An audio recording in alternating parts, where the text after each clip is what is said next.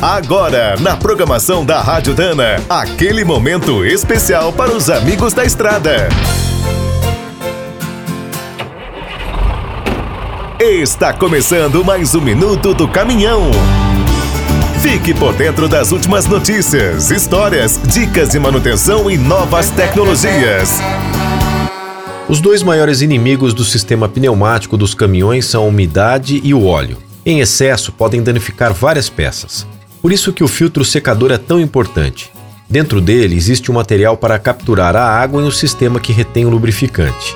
O dessecante usado é a peneira molecular. É um granulado feito de alumínio e silício. Cada peça contém de 700 gramas a 1 kg. A filtragem do óleo varia bastante. Vai desde uns poucos discos de tecido até sistemas complexos com diversas etapas e camadas. É por isso que os filtros têm preços tão diferentes. Existem opções de 70 a 500 reais. Para não perder dinheiro, é preciso escolher bem. De uma forma geral, os produtos baratos são indicados apenas para os caminhões pequenos e com compressor em perfeito estado.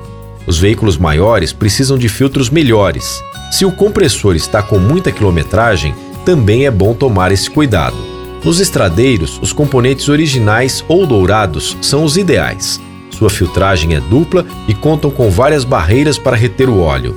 O ideal é avaliar o filtro secador a cada 10 mil quilômetros. A troca varia, vai desde 60 mil no uso agrícola até 240 mil no rodoviário. Quer saber mais sobre o mundo dos pesados? Visite minutodocaminhão.com.br. Aqui todo dia tem novidade para você. O Minuto do Caminhão é um oferecimento de Spicer e Álvaros, a dupla imbatível em componentes de transmissão, suspensão e direção.